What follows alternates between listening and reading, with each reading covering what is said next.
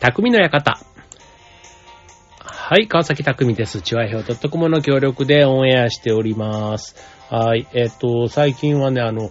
土日の天気がね、結構気になるというか、ちょっと予定がね、えっ、と、まあ、天気も良くなってとか、あとはその、まあ、ゴールデンウィークもそうでしたけど、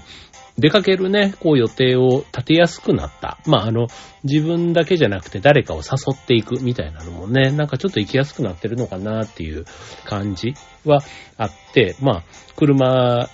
で同じ空間でね、例えば過ごすみたいなところも、なんか以前はね、まあ、今もマスクは当然つけてはいるんですけど、なんかそんなね、あの、お出かけ的なものがなんかできてるかな、みたいなのもあって、そう、だからまあ週末の予定が入ると、まあちゃんとね、それがもう久しぶりに、本当になんか2年ぶりとか3年ぶりみたいにね、やっぱりなっている。あの、先日、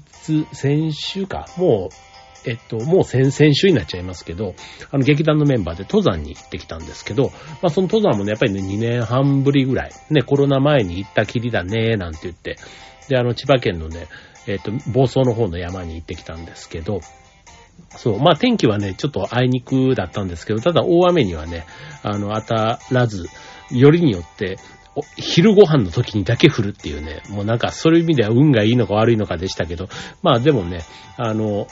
まあ楽しくというか、うん、なんかそういうふうにね、まああとしかも山の中だったから、山の中はもうマスク外してみんな、ね、あの、登山自体はね、あの、してましたけど、うん、なんかそういうちょっとメリハリじゃないですけど、うん、まあ感染対策は気を使いながら、だけど、なんかこうみんながね、こう許容される範囲と、あとね、あ必要な安全対策みたいなところをやりながらっていうね、こういう過ごし方も、まあ、まだね、これからまたあの、マスクをどうするとかね、多分そんな話がいろいろ出てくるんでしょうけど、まあ足元の状況としてはね、こういうのを両立させながらね、過ごしていくっていうのがしばらく続くのかな、みたいな感じはしています。はい。まあただもう、ね、暑くなってきたからね、こう、ね、マスクはやっぱりしんどいよね。もうあの、毎年というか、去年も一昨年もそうだったんですけど、僕なんか特に暑がりだから、あの、不織布のマスクって、こう、汗をかくと、ちょっと色が変わるというか、あの、濡れた感のね、濡れた感じの色がね、出たりするから、結構朝とか、こう、通勤電車、まあ僕なんかそんなに通勤電車長い方じゃないんですけど、それでもね、やっぱりあの、汗っかきだから、そう、すごいね、もうあの、つい、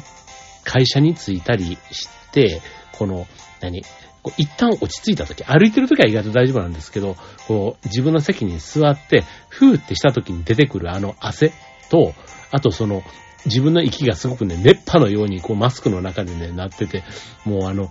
こう、髭というか、こう、口髭周りというか、そのあたりの汗がね、もうすごくって、そう、だからね、なんか、こう、ひどかったらもうマスクを変えるんですけど、まあ、ひどくなければね、こう、こうティッシュとかでちょっと汗を抑えてみたいな感じでね、やるそんな季節がね、これからやってきますので、まあまあまあ、ちょっとその辺もね、もう、どうしようもないっちゃどうしようもないんですけど、はい。っていうところです。はい。まあ、えっ、と、そんなね、まあ今5月の中旬ということで、うんと、ね、いろいろこう5月病なんていうね、まあ世間ではそんな風にも言われたりする月だったり、あとまあ梅雨前だからね、なんかそういう意味で気分がちょっと晴れないみたいな感じにもなりがちなこの5月ですけども、あの、そう、僕ね、こう、趣味というか、こうみんながやってて、自分がやってないことって世の中いっぱいあるじゃないですか。もう本当に、あの、別に例えば、うんと、車とかね、車乗ってますけど、そんなに別にあの、全然凝ってないんですよ。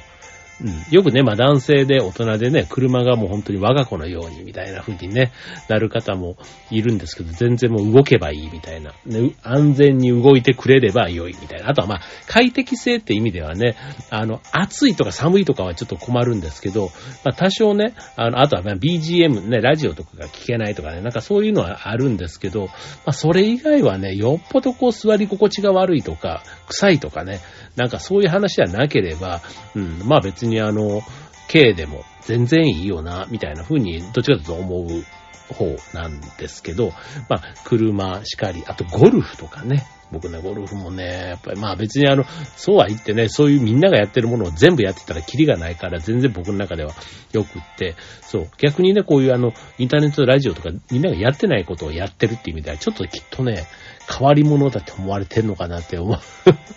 あの、劇団もそうだし、町おこしもそうだし、あの、そういうちょっとね、あ別に人と変わったことを違うことをやろうと思って意識的にやってるわけじゃないんですけど、結果的になんかね、ビビッときたものがそっち方面だったっていうことでね、まあそれもね、そう、だから、ゴルフもそうでしょう、あとね、ワンピースとかね、あの、ああいう、あの、流行りの漫画スラムダンクとか、ああいうのもね、読まなかったんですよね。今でもね、読んでみたいなとか思うんですけど、あの、なかなかね、読んでもね、やっぱりね、面白味がね、いまいち僕は理解できてないなっていう感じです。でも、ドハマりする人ってすごいじゃないですか。そう、だからね、やっぱりなんかそういうね、まあ、うん、あと映画を見るとかね。映画もね、たまに見ます、僕も。あの、見るんですけど、そんなに好きかっていうとそうじゃないとかね。あと野球とかサッカーとかもそうなんですけどね。まあ、そんなこと言っていくと結構、あの、メジャーなものにはなんかことごとくこう、なんか割りかしマイペースに自分の好きなものを選んできたかな、みたいな、そんな感じなんですけど、はい。まあそんなね、あの、人生を、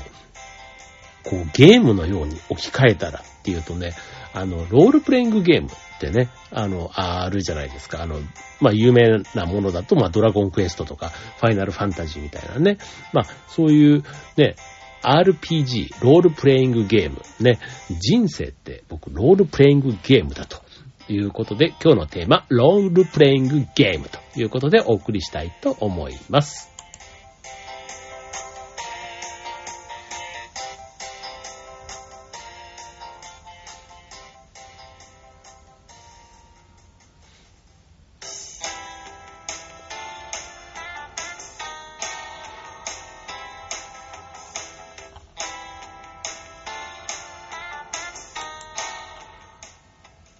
はい。ということで今日のテーマはロールプレイングゲームということで、なんかちょっといつもと違うテーマな感じがすると思うんですけど、あの、世界の終わりでね、RPG なんていう曲があったと思います。はい。あの、えっ、と、ご存知ですよね。ご存知ですよね。っていうか、あの、空は青く澄み渡り、海を目指して歩くっていうあの曲です。ね、全然違う BGM をかけながら、あえてこの歌を口ずさむという、この、ね、はい。で、えー、怖いものなんてない僕らも一人じゃない。ね。あとは、一番最後のね、この歌詞は、うんと、怖くても大丈夫。僕らはもう一人じゃないと。ね。ロールプレインゲームの面白さってね、こう最初、まあ、レベル1からね、スタートして、ね、え、最初は一人なわけじゃないですか。で、そこでね、こう仲間が増えてったり、あとは知らない街に行ったり、ね、新し、なんかいろんなアイテムを手に入れたり、で、もちろんね、その、間間にね、敵が現れたり、ね、敵の中でもね、まあ、いわゆる雑魚キャラみたいなものからね、いろんな個性豊かな敵たちが出てきたり、その中でもね、こう敵が急に味方になったり、味方が敵になったり、ね、裏切られっていうね、まさにね、人生ってロールプレイングゲーム、ね、なんか重なってくるところがあるから、やっぱりね、ロングセラーでね、これだけいろんな人を引きつけるんだろうなって思うんですけど、そう、僕ね、でも今、ちょっとゲームのことは言ってますけど、ゲームもね、ほんとハマらなかった。もうね、あの、ゲームウォッチって言ってもね、もう本当に今、4、50代の人はね、あーって言うかもしれないんですけど、もうね、あの、あの頃が一番ゲームをしたかなっていう感じ。でもファミコンとかになってきてからは、あの、家になかったわけじゃないんですけど、そう、でもね、そんなにあの、僕はしなかったから、しなくて、そう、ただまああの、今ドラクエとかはね、あの、やってたんですけど、ただファイナルファンタジーは全然ハマんなかったみたいな、そういうまた感じ。なので、ドラクエだけは、うんと、6、7ぐらいまではやったのかなただやったけど、クリアはしなかった。なんかクリアしたの5ぐらいまでだった気がしますね。はい。まあそんな感じであの、なんですけど、やっぱりね、やり始めると、ほんとね、12時間ぐらいやっちゃう。これね、またね、あの、ハマる、ちょっと話が脱線しますけど、そう、パチンコとかもね、朝10時からとか、ね、入って夜10時までいる人とかいるじゃないですか。そう、あれもまたすごいこう、なんか忍耐力というか中毒性というかすごいなってなんか、あの、全然僕ね、もう、あの、パチンコとか興味がなくって、そう、だから、なんかね、ただの、こう、あれですよね、暇つぶしとか、あとはその、ギャンブルで儲けたいとかっていう何かそれ以外のね、きっと魅力があるんだろうなって思うんですけど、うん、なんかね、そういうね、僕の中でバリエーションがあれば、きっと僕はパチンコをテーマにこの番組で、ね、一、一回ぐらいの放送はきっとできたりするんだろうなっていうぐらいきっとパチンコはパチンコのね、魅力がきっとあるような気がするんですけども、で、話戻ってね、RPG、ね、ロールプレインゲームですけども、その、やっぱりね、人生をこう、重ねるているところがきっとあるんだろうなと思うんですよね。あの、まあ、子供がやったら子供なりに将来やってくる大人の世界をイメージしながらとか、ね、20代、30代、ね、それぞれ20代、30代だったらある程度ね、社会人の経験も重ねたりすると、その中であったね、辛いこととか、あとは辛い時にね、誰かが励ましてくれたりだとか、あと仲間が増えたり減ったりみたいなね、なんかそういったところの部分なんかもやっぱりこう、感情移入しちゃう。ところ？かなっていうふうに思うんですよね。で、まあ、あの、今日のテーマね、その人生をロールプレインゲームというふうに言ったときに、まあ、それをね、あの、いい解釈。そうだそうだってもうね、そのタイトルだけ聞いてなんとなくポジティブに受け止めてくれる人と、うんって思う人、きっといらっしゃるかもしれませんけども、まあ、今日はね、あのまあ、何らか、あの、そういう意見もあるということでね、まあ、聞いていただけたらなっていうふうに思います。はい。まあ、僕はね、あの、ドラクエ派です。ドラクエ派というか、ファミリー、えっと、ファイナルファンタジーをちゃんとやったことないし、それ以外のロールプレイングゲームもあんまり知らないですけど、ただ、あの、さっきのね、あの、セカオワのね、RPG 自体は、やっぱりなんかその、ね、えっと、目的、方法という悪魔に囚われないで、みたいなね、あの、歌詞があるんですよね。方法という悪魔に囚われないで、目的を見失わないで、みたいな、そんな歌詞があったりするんですけど、あの、これもよくね、仕事でね、あの、やり方というか、ね、ばっかりで目的を見失っちゃうとき、目の前のことばっかりをやりこなすことばっかりで、ね、それ何のためにやってんだっけ？みたいなところを忘れちゃわないように、なんていうのは結構ね、社会人でも言われることが多かったりするので、そう、やっぱりそういうのってね、ロールプレイングゲームでも一緒。ね、このアイテムを一生懸命取るとか、なんかそこの目先のクリアしないとっていうね、なんかそういうところなんかも、こう、ね、苦労したからこそ、そこを突破したからこそ、次が行く、ね、喜び達成感ももちろんあるんですけども、目的ってね、ゲームの中でもそういうことを教えてくれるんだな、なんていうふうに思うわけですけども、はい。まあ、あの、ロールプレインゲーム、ね、人生と例えていくならっていうところで今日は話をしていきますけども、まあ、外の世界にね、まあ、あの、冒険にまずね、出発するわけじゃないですか。ね。で、外にまず一歩飛び出すと、まずね、あの、レベル1でも、レベル1なりの敵とちゃんと合うんですよね。まあ、有名なのは、まあ、ドラクエの場合だったらスマ、スラ、スライムですよ。ね。スライム可愛らしいですよね。はい。可愛らしいから、ね、あの、人気があって、ね、ぬいぐるみとかね、いろんなキャラクター、グッズとして販売もされていたりしますけども、はい。まあ、基本的にはね、弱い時には弱い敵しか出てこないから、逃げずに立ち向かうかと思うんですよね。これまたね、途中のこの逃げるっていう選択肢があるっていうのもね、これはね、立派な戦略の一つというふうにね、よくあの、立ち向かうことばっかりがね、って思いがちですけども、うん。まあ、逃げる。でも逃げられないっていうところもまたね、これね、あるんですよね。これ、本当にもう、あの、体力を残したいとかね、こう、ま、魔法のポイントを使いたくないから、逃げれるところは逃げながら前進するみたいな時はね、逃げるっていう戦略をね、ひたすら取り続けると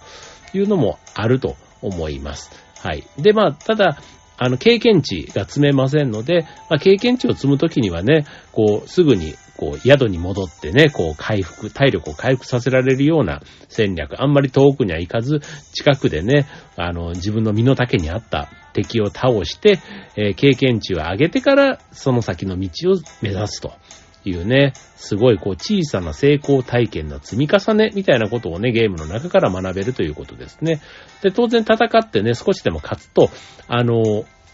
お金がもらえます。何ゴールドみたいなね、ゴールドを手に入れて、それでまあ武器とか防具を買っていくということで、これはね、自分の成長を加速するための、まあ自己投資っていうふうに考えたらいいと思いますね。はい。あとはまあ、あの、当然あの、防具、ね、武器、ね、持てば攻撃力が上がったり防御力が上がるので、まあ、命が長持ちする。あとは早く敵を倒せる。で早く敵を倒せると、レベルアップが早くなると。ね、あとはまこれあの、えっと、成長していくとね、こう、魔法とかね、使えたりする人だと、魔法もね、どんどん種類が増えていったりするというね、まさに自己投資をね、どんどんしていくというところですね。はい。で、これあとゲームの途中でね、あの、何パターンか、こう、ボスキャラみたいなものが、それぞれのシーンごとに出てきます。で、これもやっぱりね、一つ一つの目標を達成することで夢に近づくね、第一歩というところですけども、まあ、たまにね、やっぱり負けてしまうこと、全部が全部やっぱり勝てないわけですよ。うまくできてますね、これね。仲間が増えても、とか、あとはそのボスキャラにたどり着くまでもね、いろんなそのボスキャラが仕掛けてくる罠というか、あるんですよ。で、そのボスキャラの前に、その手前にね、またちょっと、あの、中ボスみたいなのがいたりして、もそこでね、体力とかね、奪われたり、仲間がもうそこで一人やられちゃったりするとね、もうこれダメだってね、泣きたくなるような瞬間もあって、で、そこにたどり着くまでもね、割と、こうね、苦労してきてたりするとね、もうボスキャラにた、命からがらというか、たどり着いたけども、もう、あの、ありとあらゆるものをね、その時の全力を出し切っても、やっぱりね、勝てないと。いうことがね、なんか思い知らされて、もう今日はここまでにしようっていう風にしてセーブしてやめると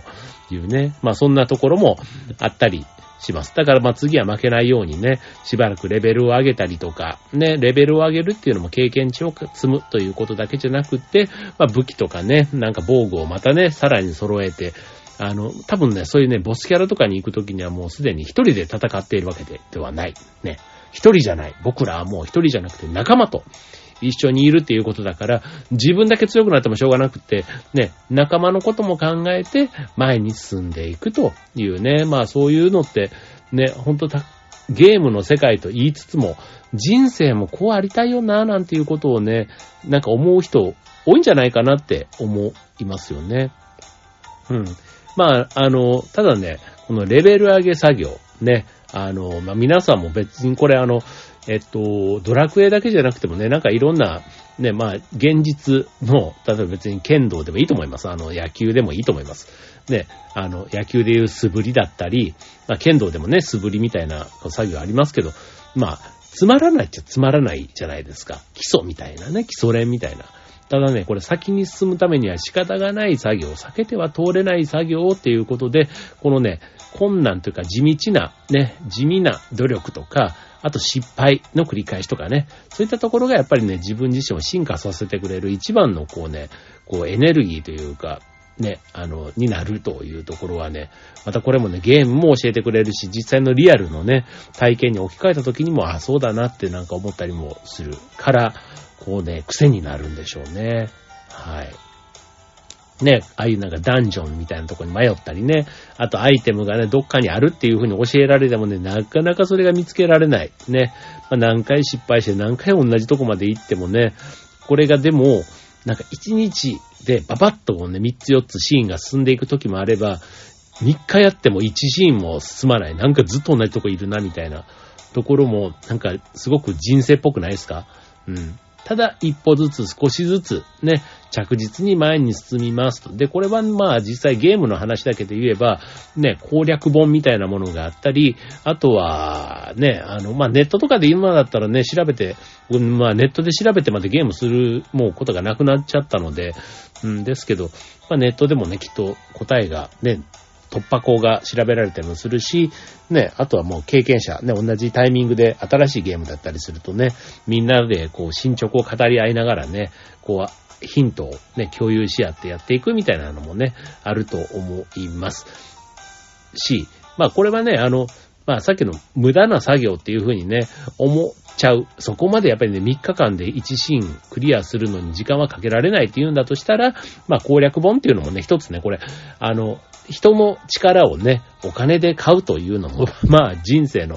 勉強ということで、少しでも効率よく確実にね、進めていくためにということで、攻略本自体も決して悪いものではないと思います。はい。まあ途中ね、えー、仲間との出会い、ね、それがあの、親友だったり、恋人だったり、あとはね、仕事上のパートナーだったりっていうことで、あの、これもね、また人生に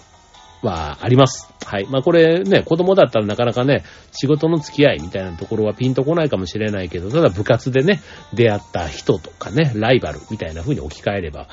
なんかイメージもきっと湧くでしょうし、これ別に大人の世界でもね、なんか、あ、若かりし頃こうだったとかね、なんかそういう風に回想させるような場面もあるような気がします。ね、さっき言ったようにあの悲しい別れもあったり、裏切られることもあると。いうね、ただ全てが自分を成長させてくれる過程であるということで、まあ、それでね、こう前に向かって進んで、最後、ね、ゲームをクリアするとき、ラスボスを倒すときっていうところが、まあ、夢が叶い、まあ、大きな達成感、幸福感を味わうことができるということで、ね、これあの、ロールプレインゲームのね、全部クリアした時のあの、壮大なエンディング、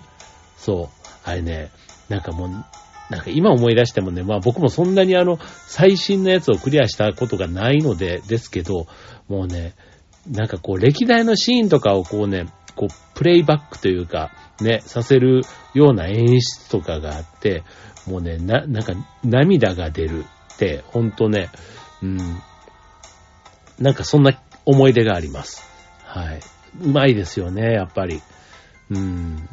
だから最後のシーンだけね、何回もこう、あの、まあ、ね、最後の敵を倒すときなんかも、ある程度自分のレベルがね、もうびっくりするようなレベルになっちゃったりすると、意外とね、あっさり倒せるようになっちゃったりするわけなんですけど、まあ、ただね、一番多分最初のラスボスを倒した時っていうのは、本当にもう結構自利品えっと、仲間4人いたとしても、もう3人が死んで、もう自分のエネルギーも赤寸前、もうオレンジのギリギリのところで、なんか最後の一発が決まって、倒したみたいなところってもなんかね、心拍数がこう、上がるというか、うん、ですね。そう。自分にこんな一面があったんだってね、僕ね、ほんとゲームに関してで言ったら、もうどん、あの、太鼓の達人だとか、もうあんな、なんか、ああいうゲームとか、あとはあの、こう、戦うゲームとか、ね、戦う格闘系のゲームとか、あとドラ、あの、F1 みたいなレーサー系のゲームとか、ほんとね、と、とにかくね、なんかああいうのあまりハマんなくて、なんかシンプルなね、こう、効果を落とす、あの、から、あなんて言うんだろう、あの、こう、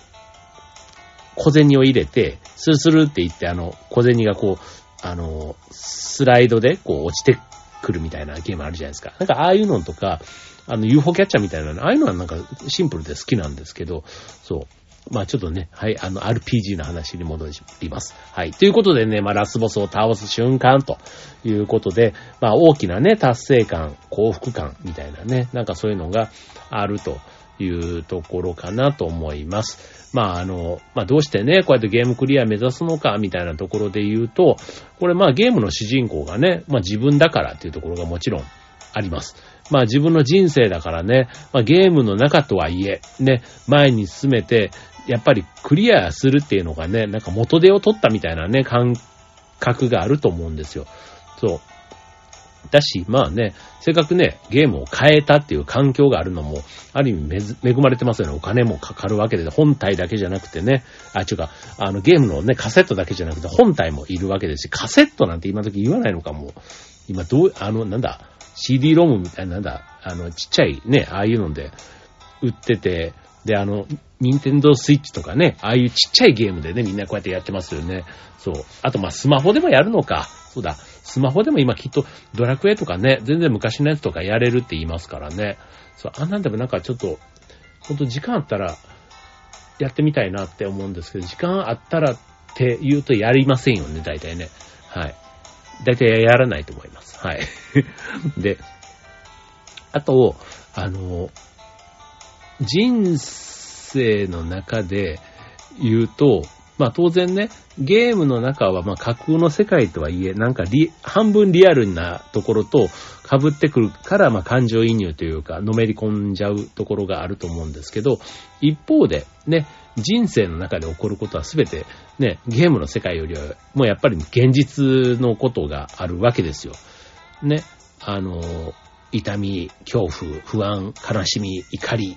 なんだ、あと喜び、楽しさ、感動、ぬくもりとかね。まあこういういろんなあの、ね、人間を取り巻くこう感情の部分なんかが全部これリアルにね、訪れてくるわけです。が、えっ、ー、と、このまたね、リアルって思ってるところが、うんと、意外と自分の中の、まあ、要は感情だから思い込み本当にそれが不安なこと、不安に思うべきことなのかとかね、本当にそれが、あの、喜びなのか、顔は笑っているけど、本当にそれがあなたにとっての喜びなのかみたいな、ちょっとね、哲学的というか、あの、ちょっと深入りすると、そんな風にもね、考えていいかなって思うんですよね。うん。だから、あの、想像から生み出された感情と、実際に起こる感情がイコールではないというような考え方があるみたいなんですね。うん。まあ、つまり、あの、想像から生み出された不安や恐怖心というのが、まあ、実際その現場に立ってみると、ほとんどの場合、想像してたような感情が起こることはなくって、常に自分の想像以下のことしか起こらないと。で、これはあの、ネガティブな感情だけじゃなくて、ポジティブな感情に関しても同じなんですよね。そう。だから、うん。割とあの、経験や環境とか、あと価値観とか自分の信念とかが作った、割と幻想だったりするので、うん。まあ実際のこう、現実、ね、自分自身が思う現実と他人が思う現実も違うと。だからまあ見えている世界、同じものを見ても、さっきのね、こう悲しさとか恐怖とかっていうのは感じ方がやっぱり違うというところなんですよね。うん。ね。あの、よくあの、失敗とかね、恥みたいなことも自分にとってはもうこんなことも、あの、しちゃったからもう、あの、誰とも顔を合わしたくないとか、もう外を歩けないとか、ね、そんな風に思う恥ずかしい出来事、ね、人間誰しも過去にあるかもと思うんですけども、意外と自分がそういう風に恥ずかしいっていうのは他人から見て、ね、そういう風に見られることっていう風に思うのが前提だと思うんですけど、意外とね、他人はね、そんなこと一切気にしてないっていうか、もう忘れている、興味がないって言った方がいいのかな。うん、他人事なんだろうなっていうのを思い始めたのが、僕の場合20代後半ぐらいだったかな。うん、なんかね、そう、もう自分は自分だ、みたいな風にね、あの、いや別にかといって、あの自分勝手にね、あの、好き勝手生きていこうっていうことを、あの、決めたっていうよりは、なんか自分の気持ちに素直に、ね、よくあの、ありのままでってね、あの、アナと雪の女王の時のね、レッド・イット・ゴーみたいなね、ああいったのがすごくね、こう、言われる時代になっていますけども、うん、まあ僕の場合はなんか20年ぐらい前とかに、なんかそんなことをふと思って、うん。まあ人に迷惑をかけることはやっちゃダメだから、まあ迷惑かからない程度にね、なんかそういう、あの自分の気持ち素直にありのままで、みたいなところは大事にしたいなぁなんて思っている感じです。はい。まあちょっとね、ゲームの話からちょっと話をして、あの、離れてしまってるようですけど、あの、まあ要は、自分自身をね、まあ、ゲームの主人公のように、ね、ドラッグへ、ね、あの、ロールプレインゲームの主人公のように思うことを、は悪くないなっていうふうに思います。はい。で、あとはね、人生、ね、ゲームと同じで、あの、いつか必ずゲームオーバー、ね、終わりの時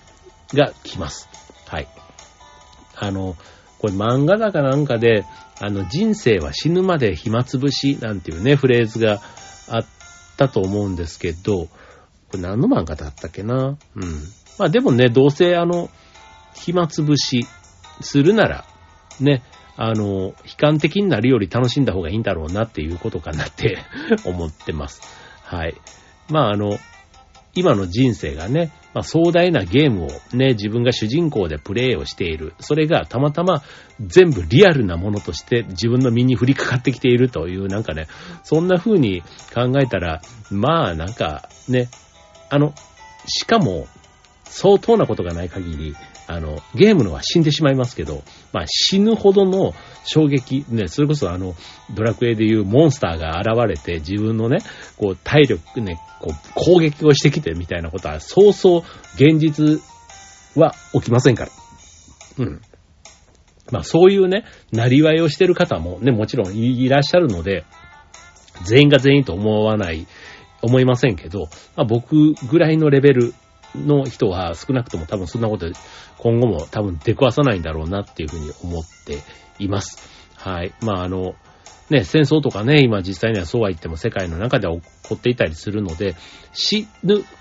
死ということ自体がね、いつでも起こるっていうことは、そこはね、あの、否定しません。あの、ね、交通事故とかね、別にあの、安全なところでもそういうね、とかだったり、ね、不審者がいてとかね、そういうね、事件も少なからず起こっていますので、あの、絶対自分は死なないという変なね、自信も、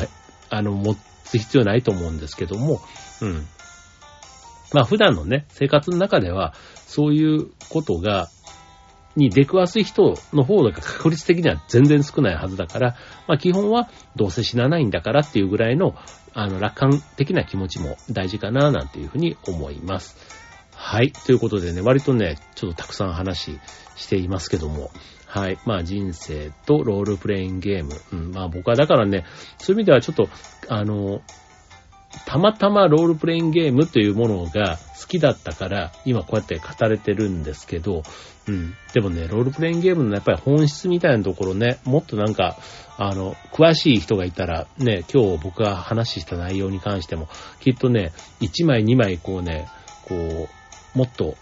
こう、膨らませて、ね、話をしてくれるんじゃないかななんて思うので、うん。まあゲームの世界、ね、やっぱりね、のめり込ませているものって、それだけの魅力がきっとね、それぞれのものにきっとあるんだろうなと思うので、はい。まあ自分のね、ちょっと興味の金銭に触れるものが出てきたら、その辺はね、なんか貪欲にね、これからも触れてみたいななんていうふうに思います。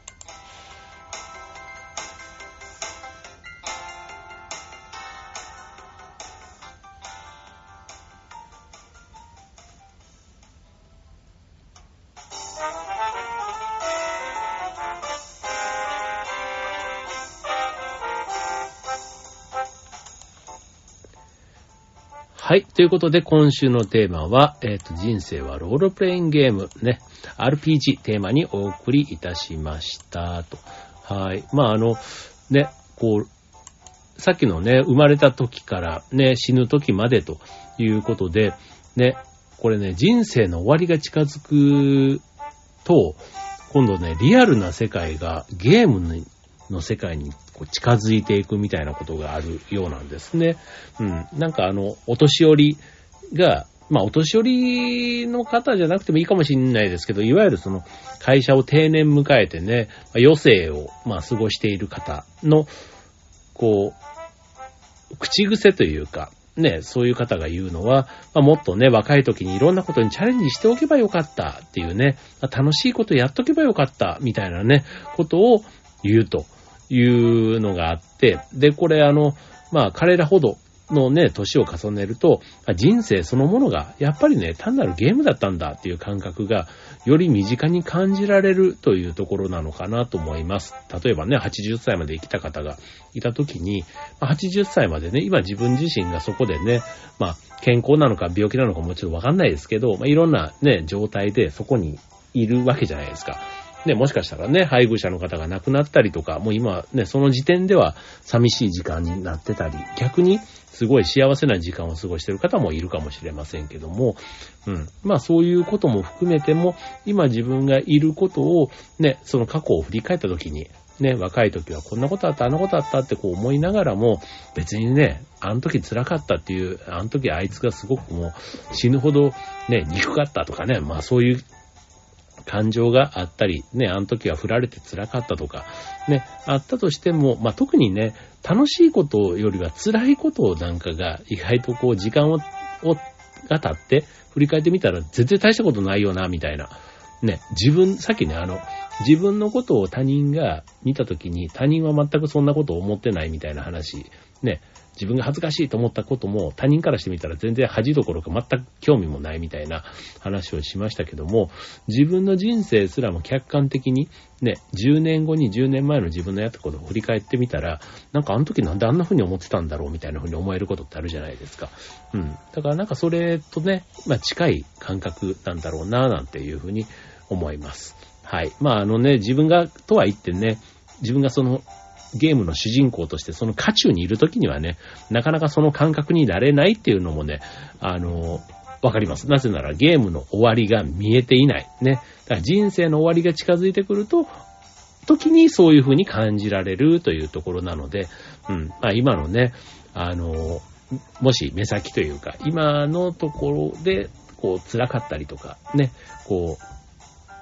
一喜一憂してる、ね、そういうことがあったとしても、うん。まあ、それが後になった時に、あ、やってよかったんだとかね、別に後悔する話じゃないよ、みたいな風に思えるんだって、ちょっと頭の片隅に置いといて、なんかその場をね、楽観的にこうやっていくみたいなのも、それで気持ちが楽になるんだったら、なんかそれも、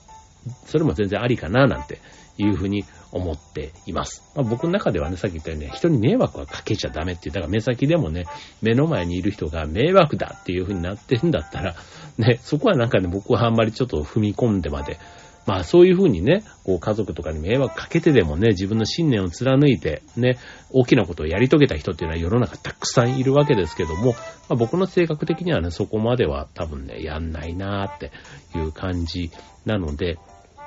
ただね、やっぱりね、楽しいと思ったっていうことはね、あまり我慢せずに、ね、あの、まあ、周りとね、ちゃんと、こう、協力というか、理解も得ながらやっていけたいなと思うし、まあね、あといつ死ぬかわかんないんだからっていうところもね、やっぱり感覚的にはあって、うん、なんかそういう、あの、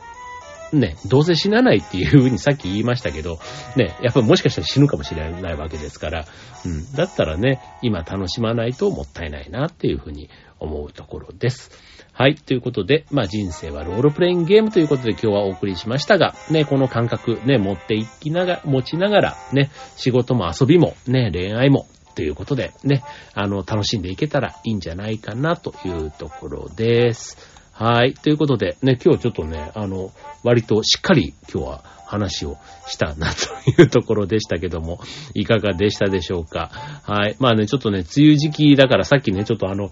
ね、土曜日とか、ね、土日の天気が気になるとオープニングで話しましたけど、そうなんですよ。もうね、やっぱりね、一個一個ね、あの、さっきの劇団のね、登山なんかも、ね、やっぱりね、こう、